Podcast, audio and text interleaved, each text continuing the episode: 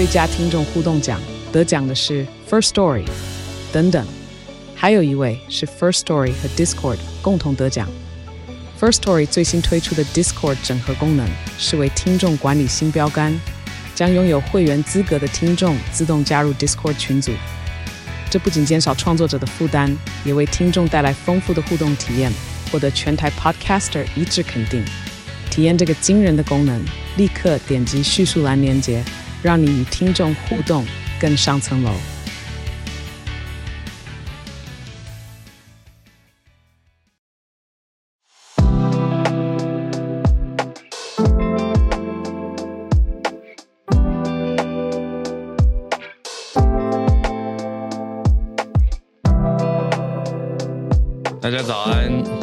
今天三月十五号星期三的全球串联早安新闻。我是浩尔，跟大家一起度过今天早安新闻的时光。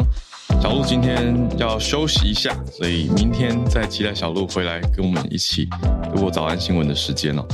今天有选了两个社群的题目，都非常的生活化。为什么呢？嗯，一个就是接续我们最近这几天都在讲的 SVB。就是美国矽谷银行这边的后续风波，因为我昨天去参加我们扶轮社的活动，那我们这次跟有社交流，就遇到不同领域的朋友，就有遇到跟虚拟货币、加密货币有密切关联的产业嘛。那当然，大家的话题就是，哎，SVB 这个事件有没有影响到你们呢？好，这是我们第一个题目，因为台湾这边金管会的调查已经公布了。好，说台湾这边曝险规模是四点零九亿，嗯，相对相对算还好，相对算还好。好，那等一下第二题，我觉得跟昨天我们讲的 AI 也是延续的哈。好，我先把这个讲完，就是呢，美国系股银行 SVB 嘛，那除了这家以外，我们昨天讲的是第三家也相继倒闭了，是美国监管机构这边。做的动作就是加密货币友好的这家 Signature Bank 是第三家。除此之外，昨天我没有讲到第二家的名字是 Silvergate，就有在关注的朋友，一定行业内的朋友一定有有知道的啦。好，所以现在整理给大家，就是 SVB、Silvergate 到现在 Signature Bank 都已经倒闭了。那大家可能最近也在新闻里面会看到另外一家叫做嗯，应该说这个跟 liquidity 有关系，就流动性。呃，这个传言现在传开了以后，美国第一共和银行，它叫做 First Republic Bank，它也股价重挫，所以算是相对也一起受到重挫影响的一个银行。所以外界看法就会常常说，哦，美国有四家银行的相关曝险，所以台湾这边的金管会就已经做出了整理。那目前调查出来说，四家的台湾这边曝险是大概四点零九亿元，金额不高。嗯、我其实很想要再看到更多细节，因为金管会这边公布统计是讲到说，银行啊、证券自营商跟期货商对美国四家银行的是没有铺险部位的。好，所以讲的不是民间企业，呃，应该说讲的是金融业啦。那我就讲银行、证券自营商跟期货。对，可是我想说，嗯嗯，大家更更需要知道是自己的公司有没有投资加密货币吧。啊，因为加密货币跟这个也很有关联联动的，对，所以各家应该自己还是在调查的状态啦。啊，大家就稍微有一个概念啊，了解一下，也可以关注一下自己身边的亲朋好友，好，还有自己的相关投资，因为这一波在美国应该还是继续延烧。那业界朋友昨天，我跟业界朋友昨天谈的想法，业界倾向是说，认为这个风波看起来好像目前还是锁在美国国内，哦，所以。但是当然，大家还是在看哦，就是自己投资的啊，或相关产业啊，有没有受到联动跟影响？我就觉得，嗯，继续看吧。那以金管会的角度是认为说，四点零九亿的曝险不算高。好，这是我们今天社群选到的第一个题目，因为直接在生活中，呃，又出现早安新闻讲的东西，我就会觉得很社群哦。那第二个题目，为什么我说跟我们昨天聊的东西很有关呢？大家还记得昨天大学生代表 Kitty 在讲台大发布的 AI 规范吗？那今天我就看到 AI 技术又进一层，怎么说？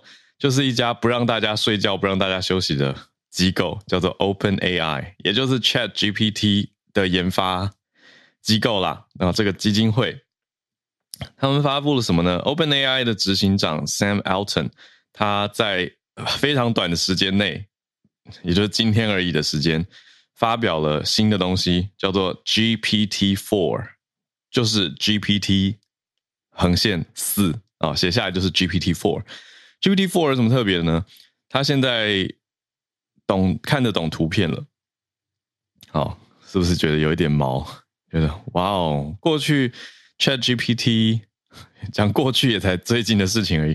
ChatGPT 目前都是以文字来互动嘛，所以你要把其他东西如果需要透过它帮忙的话，比如说我就有朋友的做法，我觉得很有创意，也很聪明，就是把他想要 ChatGPT 帮他看影片，什么意思呢？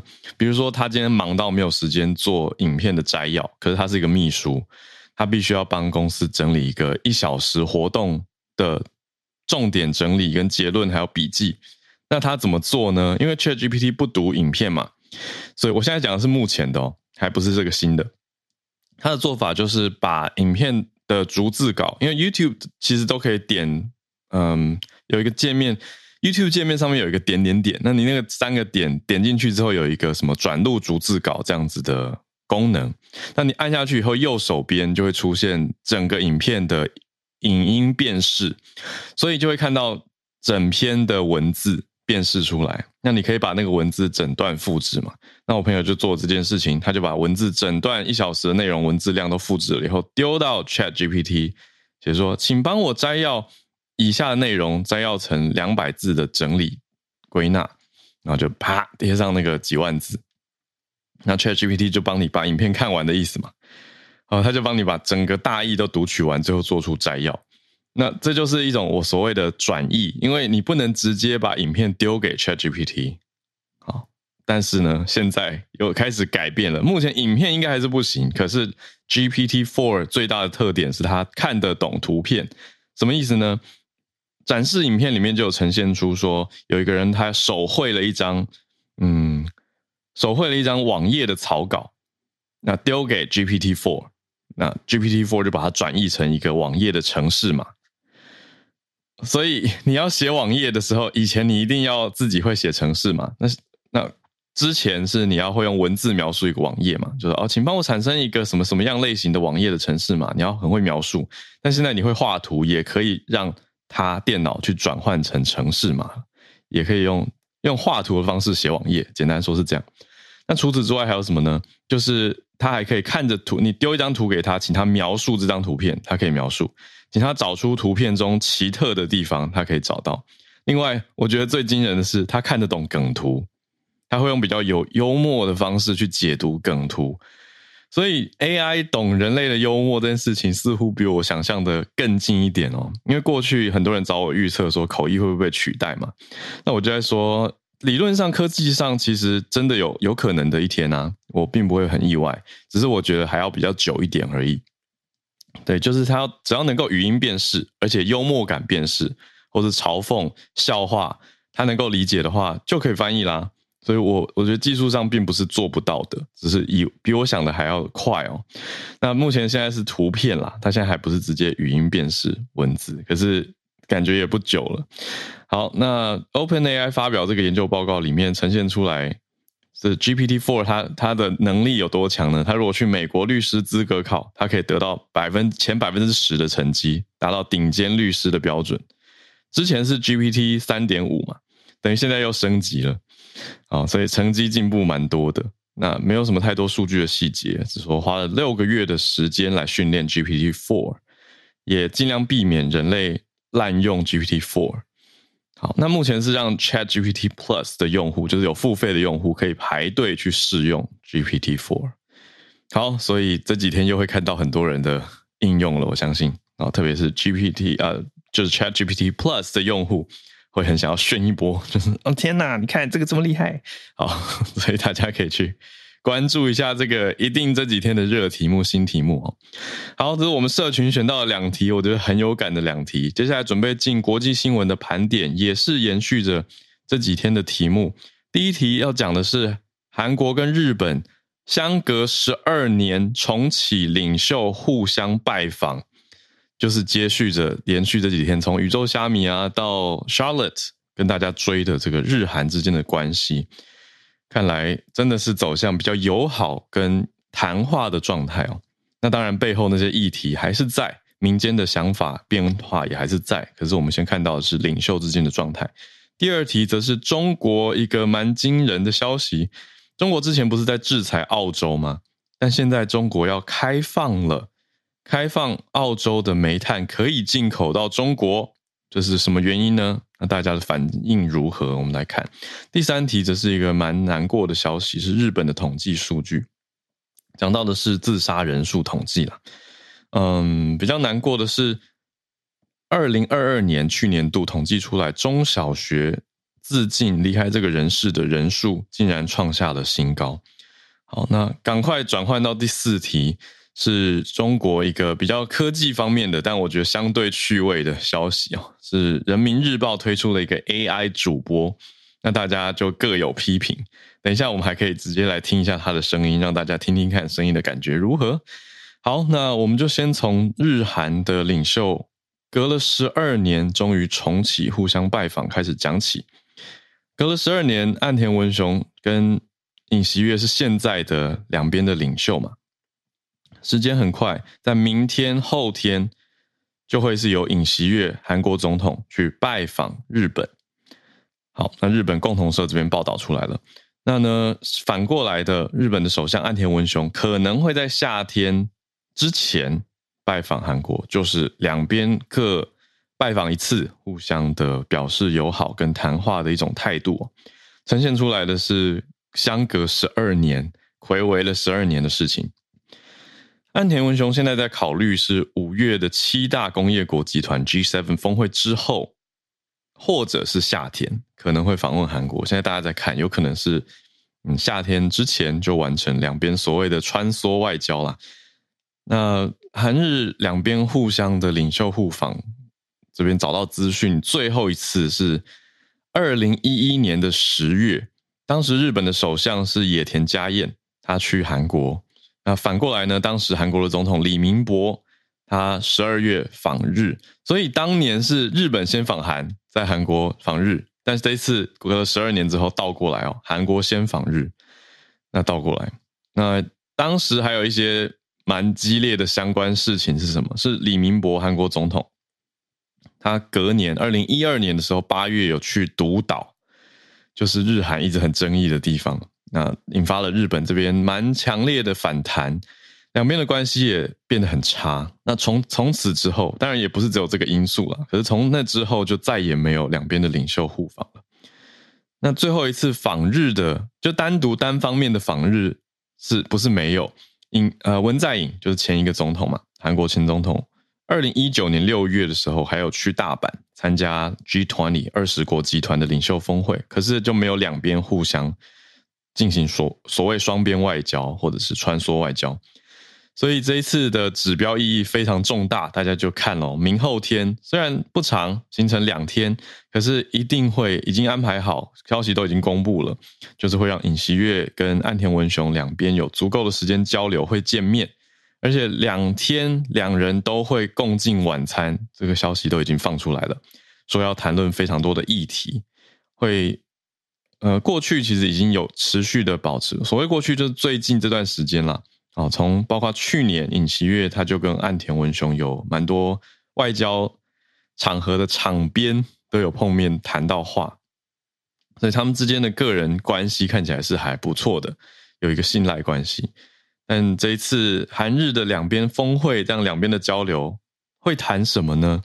外界在推测，在看的是说，呃宇宙虾米有跟大家提到的征用工，就是二战时期日本企业强征韩国劳工的问题，还有后续的衍生，比如说日本对于韩国还是有出口管制啊。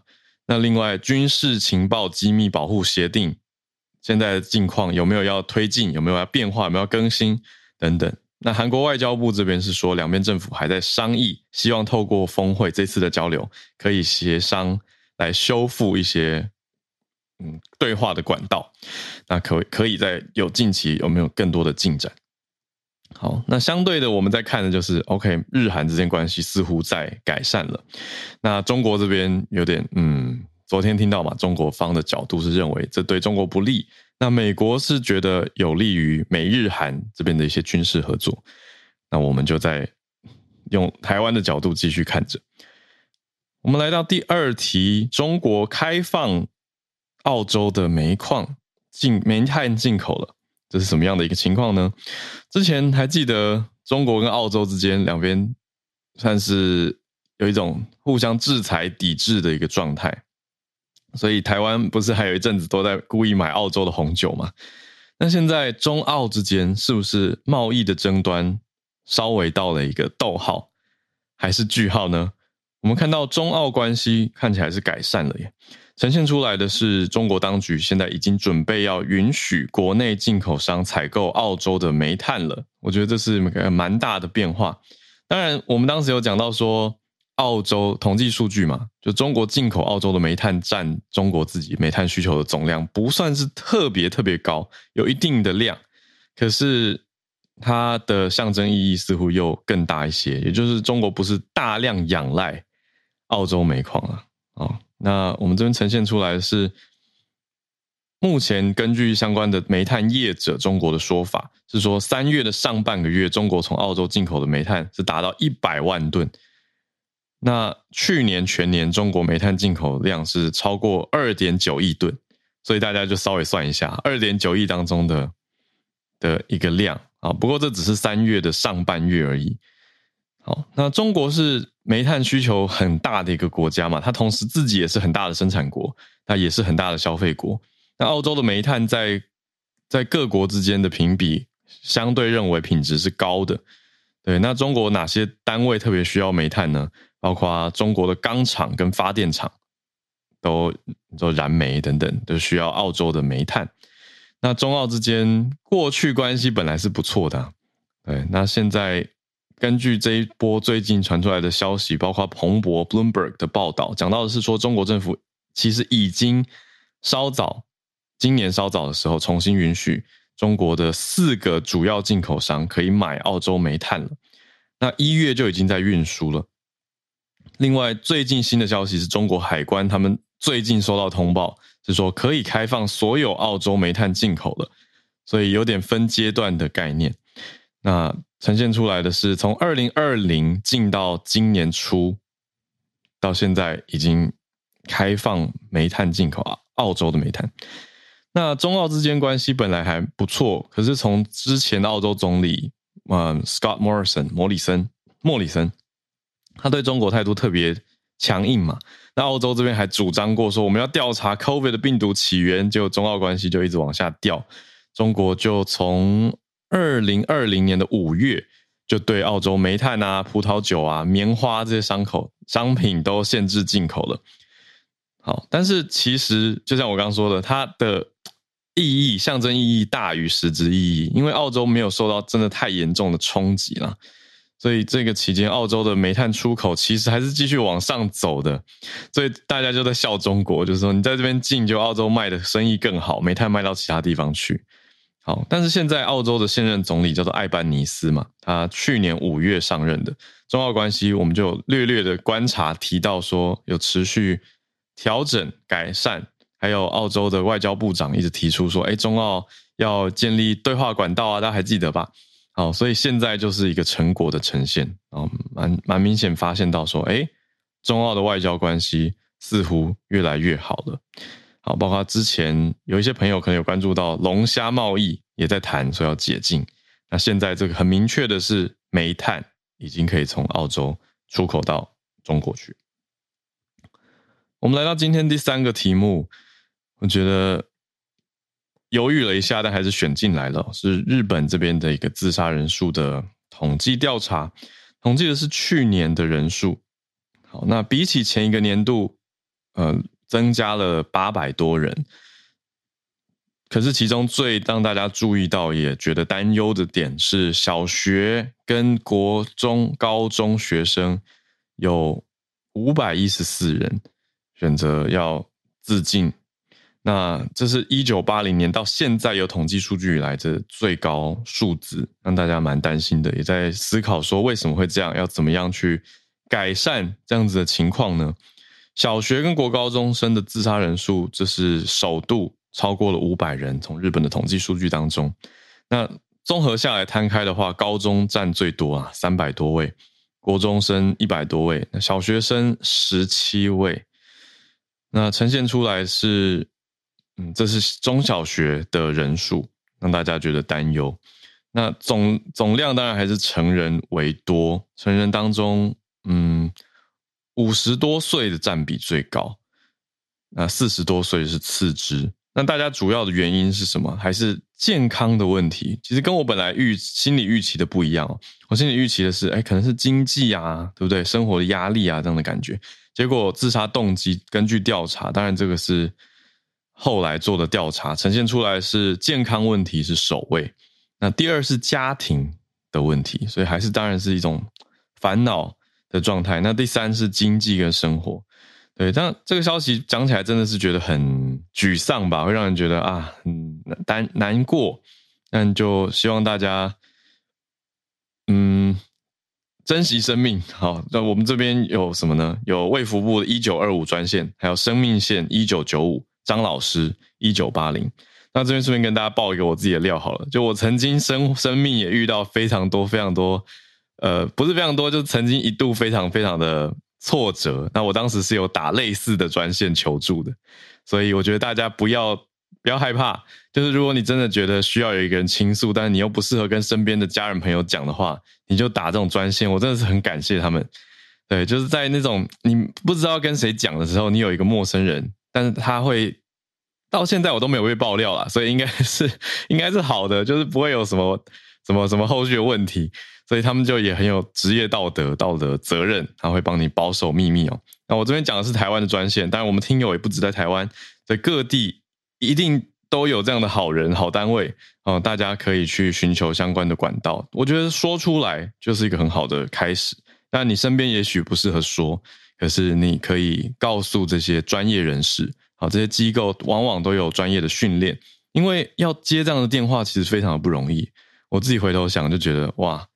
对不对？就是你，你要承受一个人他生命快要无法承受之重，然后你又要不是安抚他，因为你如果过度的安抚，其实那个当事人他不会开心的，他可能会觉得你不要哄我，对不对？可是我觉得我当时打电话接到的感受就是得到理解啊，对方没有什么没有什么建议，也没有什么批判，就是一个理解。对，那得到理解之后，你就会觉得哎，好像有一个力量，而且他会跟你尽量保持联络，就有一个关心的感觉。对，我这个是很难得公开跟大家分享一个自己的小秘密，但我觉得借由这个消息就可以减少一些不幸的事件产生啊，所以鼓励大家。好，那我们来到第四个题目吧，诶，轻松的来了。好，第四个题目是人民日报的 AI 主播首次亮相，他。叫做什么呢？它竟然有名字哦。好，人民日报中国这边的嘛，中国的官方媒体人民日报也想要抢搭 AI 的热潮吗？他们做出了一个 AI 女主播，叫做任小蓉。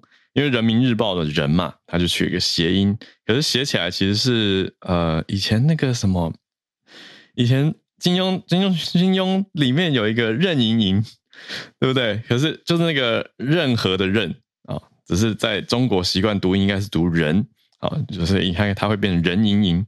好，那这位任小荣就是这个任小荣呢，呃，融合的融，他就有公布一些影片，那呈现出来的样子，我觉得其实是蛮蛮漂亮的。可是内容呃声音，我们就可以一起来听一下。等我设定一下，那我先确定我们这边声音是正常。好，来听一下他的声音，嗯，大家来评价吧。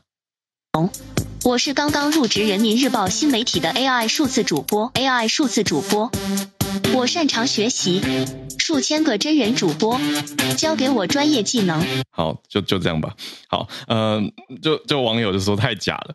网友说模型还可以，声音好假，朗读没感情，像是康熙年间的技术。我觉得这个也太狠了吧！康熙时候怎么会有，怎么有这种东西呢？好，那就就有人在说啊，就这个。为什么法令纹只长在一边？然后还说，本来以为会是最标准的普通话，那既然这样的话，咬字发音教的还有意义吗？意思就是认为好像又不够标准。我觉得哇，这种东西 AI 也是难为啦。啊。不过声音真的听起来比较平板一点就是了，会让大家觉得，哎，这个不就是平常看你知道一些影音已经都用 AI 配音了嘛，自动产生、自动生成，就会觉得好像没什么新鲜的，就反而人民日报推这个，让大家觉得嗯，期待他做的更厉害吧。所以目前呈现出来，网络偏向吐声比较多，吐槽的声音比较多一点哈。这个是任小荣，他现在只公布了大概四十秒的一个 YouTube 影片而已，就是说他自己自我介绍。那因为中国不是讲数位嘛，他们就讲数字主播啊，可是台湾是习惯讲数位啦。好，所以这是我们看到人民日报推出的第一位 AI 主播任小荣的状态。就相对比较轻松啦，也是有趣，因为应该这个计划会继续推行，所以以后真的是如果有在看人民日报的朋友，你可能就会持续的看到它。好，以上我们今天的四个新闻的盘点，那我们就准备来进全球串联的时间吧。今天时间稍微早一点点，那礼拜礼拜三，我们每个礼拜三还是有固定的精彩的 SMC 早科学会先。来跟大家见面，但是我不确定，我今天突然提早了 Snei 的时间可不可以？我们 SMC Science Media Center 的执行长 Snei，哦，Snei 已经上线，Snei 早安，早安早安，好，早安大家早安，可以的，好，好。对，听说你要跟大家分享一个，嗯。就是算是有人认为是尝试，但是我们不见得知道的东西。我我跟你讲，你不孤单，我也我也不太知道。真的太好了，感谢你。嗯、好，我今天要分享一个研究是，就是在十二点，就晚上十二点的时候才发布的研究。嗯、那它的期刊是《自然通讯》，就是 Nature Communication。那研究者发现呢，如果臭呃空气中的臭氧浓度增加，它会直接去干扰果蝇的求偶行为，会降低交配的。成功率。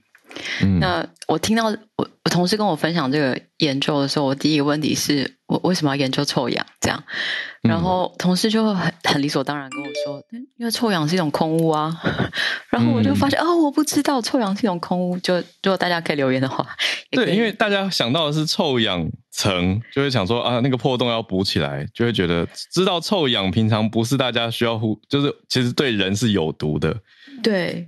对，可是我不知道它是算污染的一种。对，它其实在过去研究上发现跟雾霾有关，就是嗯，天气很好，然后太阳很大的时候，如果空气中有很就是很很就在中南部比较容易看到，就是当空气中雾雾的这样，它很有可能就是臭氧浓度很高。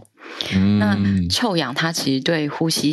系统是有刺激性的，嗯，那甚至有人可能会对臭氧产生过敏反应，像是气喘、咳嗽，嗯、或是深呼吸的时候会觉得胸痛。哦，那如果在有关心空品的人会发现，空气污染指标上，如果看天气很好，但有橘灯或红灯，很有可能就是因为嗯臭氧的浓度过高。哦，那臭氧这个东西啊。它其实是就是在臭氧层，它可以保护地球。对，但是在对流层里面，这些臭氧，它有可能是工业、嗯、呃直接排放出来的一个污染物。嗯、那它也有可能是这些工业跟汽机车的排放的废气，在经过一连串的化学反应以后，因为受到呃热跟阳光的化学反应，就跟空气中的氧结合，变成臭氧。嗯，也就是臭氧，它不仅可以直接被排放出来，它还会在环境中因为化学反应而产生，所以臭氧其实是一个蛮麻烦的污染物。这样，嗯，那这个研究它是一个实验室的研究，它在一个密闭的空间里面去控制臭氧的浓度。嗯，但是这样的实验呢，会让我们看到很直接的因果关系。就当浓度臭氧浓度升高的时候，果蝇的求偶行为就被改变了，然后、哦、呃交配的成功率也下降了。这样，嗯，理由是雄性果蝇的体表其实会有不一样的碳氢化合物，就把它想象是一种化就不不同种的化学物质。嗯，但这些。碳氢化合物呢，它就是雄性果蝇用来吸引雌性果蝇的重要物质。哦，那当成功交配之后，甚至这些呃物质会让雌性果蝇比较慢跟其他的雄果蝇再次交配。嗯，等于是它有一点维 维护自己的基因库这种感觉。嗯，可以理解。但是这些物质其实很容易，这些碳氢化合物很容易氧化。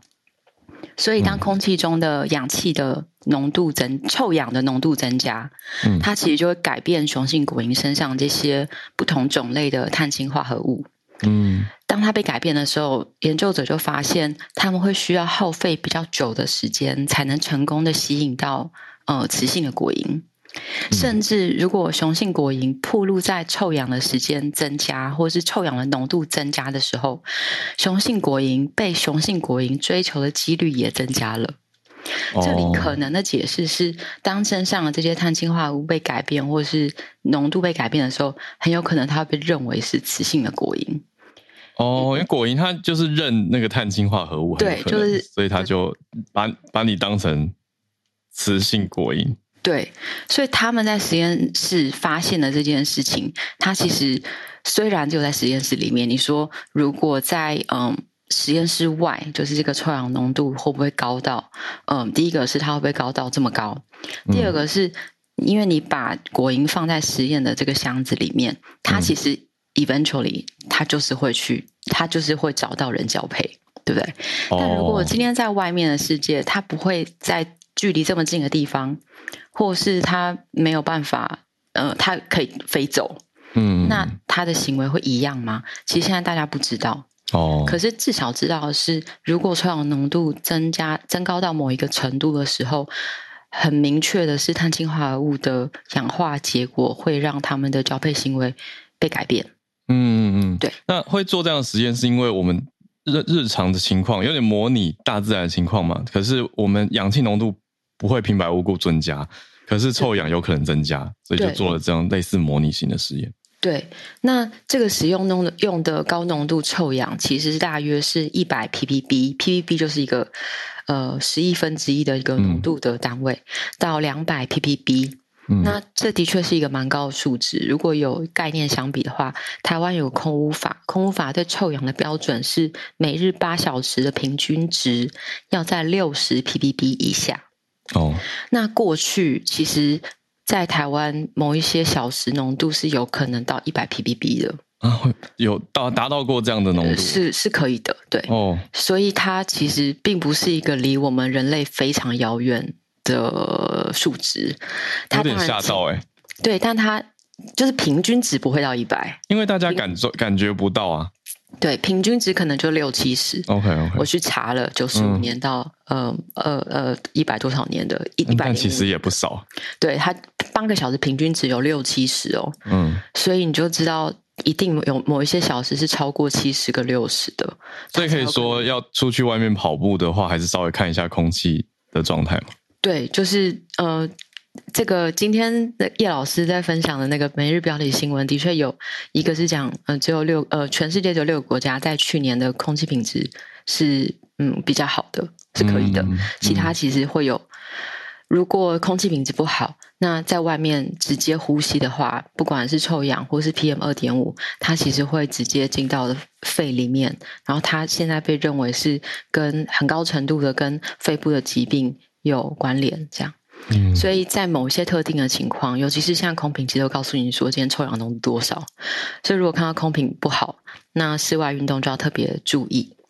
我、嗯、我昨天在讲想到这个臭氧的时候，其实有想到我们有一些其实会似乎臭氧是一种很好的杀菌。对啊，就我们有各其实有各种东西，它可能就是说透过臭氧杀菌。对，所以臭氧它到底是？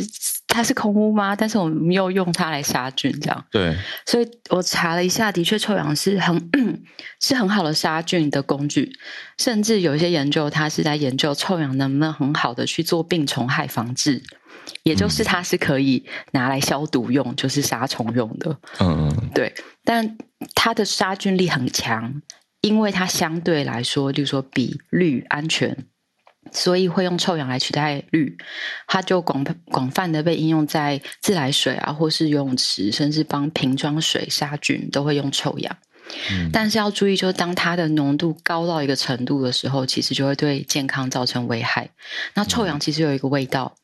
所以，如果呃是室内的空气，那你是没有开窗，然后闻有使用臭氧杀菌的类似的家呃用品，嗯，但是有闻到味道，或是在在做这些事情的时候，可能开窗会反而比较好，就是它可以杀菌，但是它的浓度高到一个程度，其实对呼吸道其实蛮刺激的。嗯，哦，所以就是要注意，如果使用臭氧杀菌的话，要要小心，保保留通风吗？对，或是说你杀菌完窗户啊什么的，就是我觉得这件事情可能，我我现在讲这个是一个可能性哦，不是说一定会不舒服。嗯、但如果呼吸道觉得不舒服，是室内，然后你有使用这些用品，也许开窗是一个很直接的一个好方法，这样子。嗯，对。那这个研究，它虽然研究的是臭氧跟一个很密闭空间里面的果蝇，对，但我觉得与其它给我们人类什么启示，我觉得。更告诉我们，其实跟上次讲分享节庆的时候放鞭炮会影响鸟类的繁殖行为那个研究很像。嗯，我觉得它其实不断提醒我们，我们的行为其实跟环境中的其他生物是相关联的。那我们虽然还嗯不会马上知道臭氧浓度对大自然环境中其他生物或昆虫的干扰是什么，嗯，但是减少空污可能是我们马上就可以做到的。例如说，呃，汽车的废气，它很有可能在大太阳的时候。会被化学反应产生臭氧，嗯，对，那我觉得这是我马上可以做的，嗯，然后它其实也可以帮助，不管是自己或整个地球，我觉得，嗯，对啊，大家一起维护空气品质，减少空气污染，就可以避免这个臭氧那么那么高的浓度了。对，谢谢 Snay 今天带来的消息，今天的 SMC 早科学的时间，谢谢大家，跟生活很有感，很有关系，谢谢 Snay。好，谢谢我们今天 Science Media Center 的分享。那我们接下来继续进到全球串联的时间，来邀请几位呃热情的听友，然后跟大家分享消息，来到台上。先看到朱小汉，现在。也跟我们一起在亚洲时区的朱小汉，是的，Hello，Howard，大家早安，嗯，然后对，今天这个消息是关于乌俄战争的。那昨天发生了一件事情，就是美国，因为他经常在黑海就是放置一些无人机作为情报观测的活动，那结果昨天一架这个属于美国军方的侦察的无人机在黑海上空坠毁，那美国国防部是直接指责俄罗斯。导致了这座就是无人机的坠毁。那当时这架无人机遭到了两架。俄罗斯的喷气式战斗机的干扰，那俄罗斯的飞机做出了一系列干扰动作。除此之外，还有一架飞机是直接把自己飞机上的油倒在了这架这个无人机上面啊，并且在就是试图阻挡视线啊，然后或者是怎样，然后在前面进行干扰。那最终是导致这架无人机坠毁。那美国今天国防部也是发布了消息，直接指责俄罗斯。那俄罗斯方面现在对此就是对于这个美国干扰，就是是。是美，就是美国指责俄罗斯，俄罗斯对此当然是完全拒绝啊，并且是这个责怪美国做的无人机质量太差。那当然，俄罗斯也说了一句我觉得很对的话，就是呃，现在双方面临直接冲突的危险其实还是很高的。那这次还好，俄罗斯是没有使用什么直接性的杀伤武器，只是进行干扰。呃，假如他是真正使用杀伤性武器的话，呃，很有可能就会构成这个北大西洋公约的第四条和第五条。呃，直接可能会导致这个战争的进一步升级。呃，所以现在双方就是，但其实我觉得这也算是呃在预料之内吧，因为双方可能就是尤其是在观测飞机进行互相的干扰，这些都是这个常见的情况。但是发生坠毁的情况，感觉事态还是严重了一些。那详细的这个相关的新闻，大家可以去参与路透社或者是 BBC 的报道。就是这样，谢谢。嗯，谢谢朱小汉。好。这个美俄之间在黑海上面的事情，那我们来继续连线到加拿大温哥华，新奇老师，老师早安。Hello，早安啊我今天想要分享的是 BBC 这个特聘的体育主播人 Gary Lineker。我不知道大家对这个人熟不熟悉哦？我也是在上个星期五的时候听 BBC Global News 的时候才知道。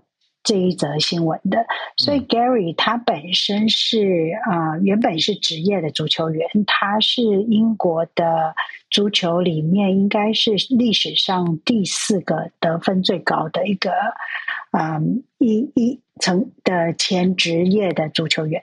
那他在 BBC，他是一个特聘的体育主播人。超过二十五年了。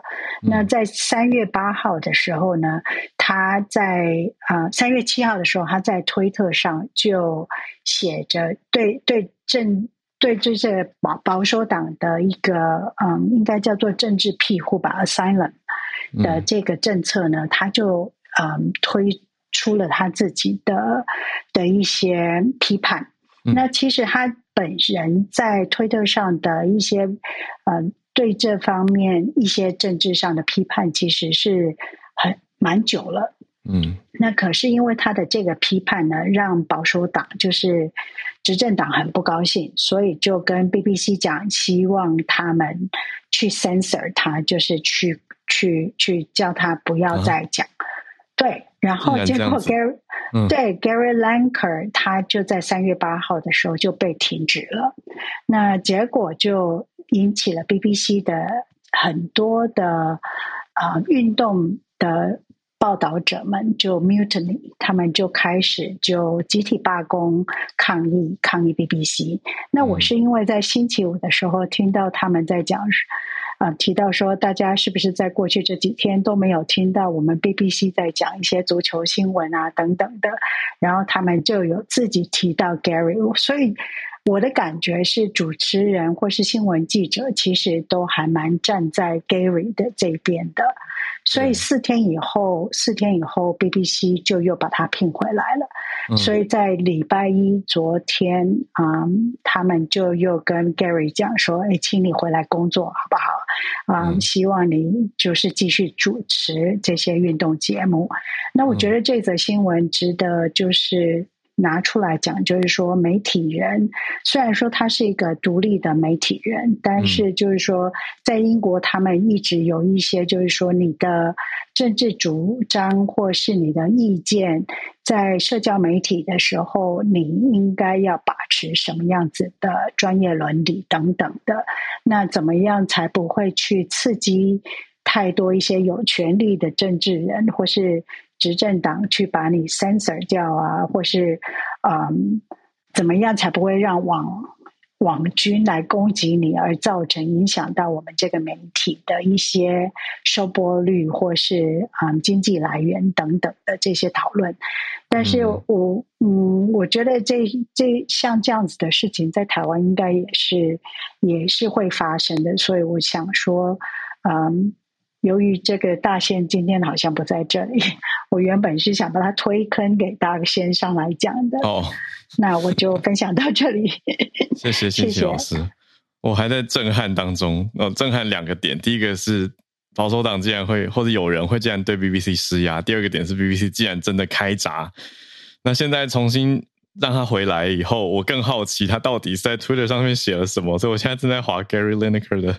的的的 Twitter，我还没看到什么很奇特的地方。他就写说，Anyone else feel politically homeless？这是他在二零一六年写的，但是他在三月七号写的是，呃，这个政治庇护的新法令是一项针对最弱势人群的残酷政策。政策语言让人联想到德国在一九三零年代使用的词语。所以是蛮蛮重的一个，嗯，他自己本身有收了，嗯，收留了难民，所以他其实对难民的这些政策的关心和关怀度是蛮强。嗯嗯嗯，一九三零年代的德国就是纳粹德国啊，对，他没有直接讲，可是他他的意思说会让大家想到那个时候的状态。嗯，可是哇，讲那个这样这样。好吧，我想说，台湾平常很多人都骂很凶，就是很多词都更凶吧？对啊，这个词太敏感了。哎，真是谢谢老师跟大家分享这个消息。好，那我们来继续连线，跟叶老师连线。老师早安，早，好早。今天要跟大家分享一个比较轻松的新闻，事实上是土耳其的总统大选。嗯，但是。大家那个应该，事实上，我们之前好像在这个那个节目里面也曾经有提到过，说土耳其因为一些错误的经济政策，所以现在就是它的通膨很高。嗯，那事实上，它的通膨其实已经到了接近翻倍，就是八十五点五 percent。嗯，然后所以就是，然后再加上最近地震，所以据说这个总统的，就是现任总统想要选连任，恐怕是有困难。嗯，但是今天要分享这个新闻是有点趣味的，就是呢，土耳其的主要在野党共和人民党，嗯，他们其实有一一只所谓的那个就是党猫哦，对。那那只党猫呢？其实它有自己的 IG，然后粉丝还有五万人，啊，这么厉害？对。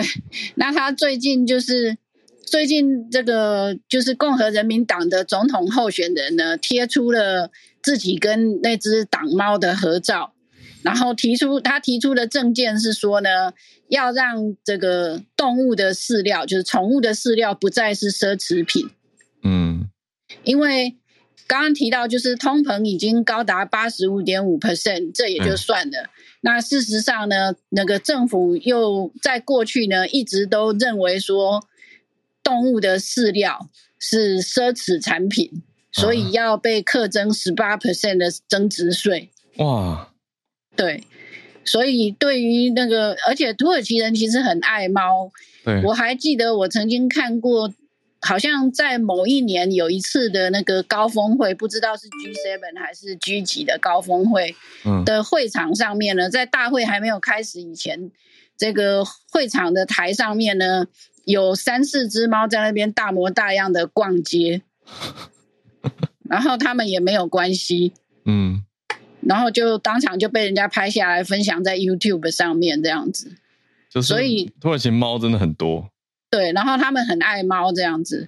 那所以 G20 哦，G20 奥巴马时代的 G20。对，就是那个我对那个影片其实印象还蛮深刻的。嗯，那他们现在就是就是那个那个，所以所以这个在野党的候选人呢，就推出了这个证件，就是把它当我想是把它当做一个梗啊，他应该还还有其他的证件，就是说我们要让这个。动物饲料不再是奢侈品。嗯，对，那看了觉得还蛮有趣的，因为在台湾好像好像没有看过这样的证件，顶多就是这个我们的那个总统就是蔡英文，我们知道说他有两只猫，对，那他偶尔会 po 一下猫的新闻，就是这样而已。那不像这只猫有哦，那个不是 IG，他的推特。这只猫自己有推特，它、嗯、的推特有五万人追踪。哦，它叫做我看到它的名字色拉菲丁。对，有 Twitter。对，就是还蛮有趣的，想说跟大家分享这样子。嗯，谢谢叶老师这个趣味新闻。猫咪，猫咪换选票吗？让大家看看这个，主要是要反映。我觉得蛮惊讶的是，因为真的知道土耳其有很多猫，可是不知道他们的饲料被列为奢侈品。所以要买猫狗饲料其实是相对贵的东西，因为会被课税。谢谢叶老师带来这个有意思的消息，大家有兴趣可以再去追这只猫咪。好，那我们再继续连线到一阵子没听到孔医师的声音，医师早安。Hello，我今天是林氏璧，不是孔医师。好，林氏璧早安。那个我看今天翠翠没有上来，所以我就想我上来好了，嗯、因为我要讲的是。东京的樱花开了，哇、哦，这个很早哦，嗯，对啊，现在才三月十几号，嗯嗯，因为我们大家几乎已经三年没有回去看樱花了嘛，吼，嗯，那可是假如以这三年来说，这个三月十四号东京的染井吉野樱就开花的这件事不是新闻，嗯，两千二零二零年疫情的第一年，还有二零二一年，还有今年。嗯就是这四年里面有三年，哎，好巧，东京的开花都落在三月十四号，哦，而这三月十四号是气象厅观测樱花有记录以来东京最早的开花日，哦，这凭记录哦，就这四年有三年都是这么早开，这样，嗯嗯嗯。那樱花开了之后，那它是怎么判定开花的？它是每一个地方那个气象厅都会选一个标本木。染井吉野樱花的标本木，那像东京的话，就是在靖国神社里面。嗯，那像是昨天我看到 Nobuhiro 有去现场看那个，好多记者围在那个标本木前面。哦、嗯，然后气象厅的职员就会去。昨天是下午两点去数，那他们开花的判定是你整个这一株标本木上有几轮，就是几朵樱花开了哦，它只要开超过五朵五轮以上，那就算判定开花。嗯、那所以昨天下午就是发表东京的开花宣言。那我看好多人哦，因为大家知道春假快到了嘛，很多人其实春假会会去日本玩。嗯，那或是最近想去追樱的人，看到说 怎么早开，那我我四月去还看得到什么呢？这样哦，那我觉得、哦、花期有这么短吗？呃，还真的蛮短的，哦、就是开花之后哈，它大概平均是七天会到满开，嗯、这个是平均历史平均、就满开了。是，那这个七天是可只是平均哦，因为你假如是一口气好热好热哦，嗯、每天都超过二十度的话，它甚至可以五天就满开。嗯，那可是，假如它后来又冷回去了，比方说有几天又回到十度以下，十二度、十十度以下最高温哦，我说的是当天最高温，它可以两三个礼拜都没到满开，这个在过去十年都发生过。就是如果比较冷的话，也会比较久。没错，没错，它会冻起来，就是也许会撑到四月才让你看到哦。那可是我觉得大家可能会失望了，春春假。要过去的人会失望，因为我看，呃，因为他们气象报告通常都还蛮蛮准的嘛。嗯，我看东京未来一周的气温大概都在十六度以上，那只有一天会，哦，对，只有一天会稍微冷一点点，所以我觉得它大概会如同前几年一样，大概也许七八天就会到满开。那我刚刚说的二零二零跟二零二一年，嗯很正好，其实都是八天满开。所以就是三月二十二号樱花就满开了哦。嗯，那三月二十二号开始满开可以维持多久呢？平均也大概是五到七天。那这五到七天，樱花在那个樱花树上是很勇健的哦。风来了，有一点点雨，其实它是不会掉下来的。可是大概五到七天之后，哈，它就会变得比较脆弱了。你这时候有一一阵大风来，或是一个比较大的雨势哦，你就会看到它就被打下来了。嗯，那或是它风来，它就变成阴吹雪，那就看风雨的状态，看它可以维持多久。运气不好的话，哈，比方说五到七天之后，然后特别是日本冬春天有时候会有春之蓝这种东西哦，嗯，春天来的一个小小的一个大风大雨啊，樱花就全部都躺在地上了，这样这也是会遇到的哈。所以你要掐指一算哈。三月二十二号，假如真的就满开了哦，那你到四月一号、四月五号才去日本、去东京的话，你可能能看到的东西就有限了。所以，请问林世璧，如果专程为了樱花去日本的话，嗯、是不是要持续的关注樱花开花的消息？嗯、然后，如果已经发现东京的差不多了，是不是要把旅旅游行程往北移？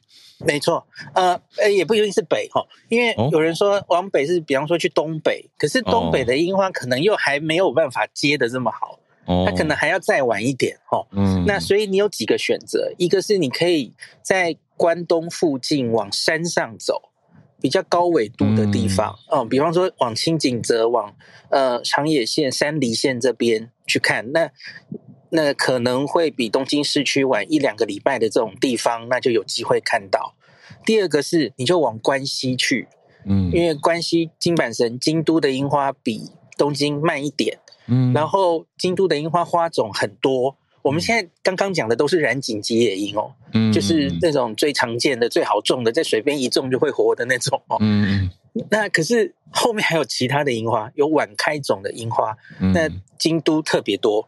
所以你假如，哎，这个是去东京四月出去，不要失望哦。你可以买张 JR Pass 往京都去，关西还有非常多樱花等着你看，所以一定有得看的。像是最樱花季的，通常我们说关东关西的尾声是大阪的造币局，嗯，大阪造币局有几十种非常非常珍贵的樱花种哦，园艺种。那个名字都很有诗意、很有趣的，什么阳光啊、杨贵妃啊，这种非常漂亮的培养的樱花，它今年应该是落在四月十几号吧？嗯，前天开始开放网络预约了，大家今年是要网络预约的，因为他可能要管制人数哦。哇！假如你四月十几号会到大阪关西的计划，赶快去预约哦。一年就开放这一次，好像才几天哦。嗯，那四月十几号之前，你在关西应该至少都有樱花可以看。好酷哦！我刚查到造币局就真的是打造钱币的，没错，就是那个造币，就造币局钱币的，对对对。哦、哇，对，那边有一个，等于是大家隧道集哦，集中在造币局那边看樱花隧道。对对对。然后我最后补充一下，我有听到翠翠应该是昨天还是前天，他也有提到，就是也是另外一件大事，就是日本的口罩令解除了。嗯嗯，那那个跟台湾，我们二十二月二十号也解除过一次嘛，哦，对。可是我我看主要的差别其实是在公共交通工具上。嗯，那我们台湾基本上还是维持交通工具上还是要戴嘛，哦，对。那可是他们没有了，他们其实就是全开，然后都是回归。大家自己的判断哦，就不会强制要你戴或不戴，嗯，就是都依照你自己的意志就是了。嗯，那他们顶多是有一句但书说，假如是非常 rush hour，就是大家知道那种那个那个的上班的上下班尖峰一样的那种地铁哈，嗯，那他还是建议你要戴比较好，大概就这样。那可是。其实等于是口罩令就是全面拿掉了哦。对，那当然说什么医疗单位啦、长照机构、老人家的这种单位，这个工作人员或是 visitor 都还是建议戴。这个跟台湾一样了哦，这个理由也很清楚，大家都知道嘛哦。嗯。那最后一个就是五月八号，日本是准备在那个时候会把新冠降级。传染病降级，从二级降到五级的这个疾病分类，那很多朋友哈理所当然的，我看很多留言的时候就说，五月八号以后哈去日本可能就不会要看这个疫苗接种证明了。嗯哼，现在现在还是要需需要嘛？哦，这个是推测啦。对，没错，我这是我要跟你讲的。我我还没有看到具体确定的啊、呃、消息有这样说哈。嗯，那好像有一些臆测，可是我没有看到白纸黑字，我不敢这样说哈、嗯。所以我觉得大家像是特别有一些打高端的朋友，就嗯，我我看到他们有这样讨论说啊，我等着五月要去日本哦，嗯，不用做 PCR 了。那假如有后续。确定的政策配套出来了，我一定第一个告诉大家。可是目前好像还没有出来，嗯、那我们大家可以再等等看，这样子。嗯，大家可以追踪林氏璧日本自助旅游中毒者都最前线的消息，包括樱花也是追得很快，还有这个疫苗，当然相关的规定、防疫入境等等的规定哦。医师的专业会帮大家看工位的角度跟日本新的政策。谢谢医师今天跟我们分享这个很有趣的消息，让我。忍不住有点 想要来规划一下了，好，再跟老婆讨论一下。谢谢医师。那今天谢谢我们从 SMC 早科学 s n a 开始的全球串联，到朱小汉、信奇老师、叶老师跟林氏璧孔医师，今天跟大家的精彩分享。我们的小周末礼拜三，祝大家愉快哦！明天礼拜四早上小路回来，我们再一起准时串联。我们明天见，大家拜拜。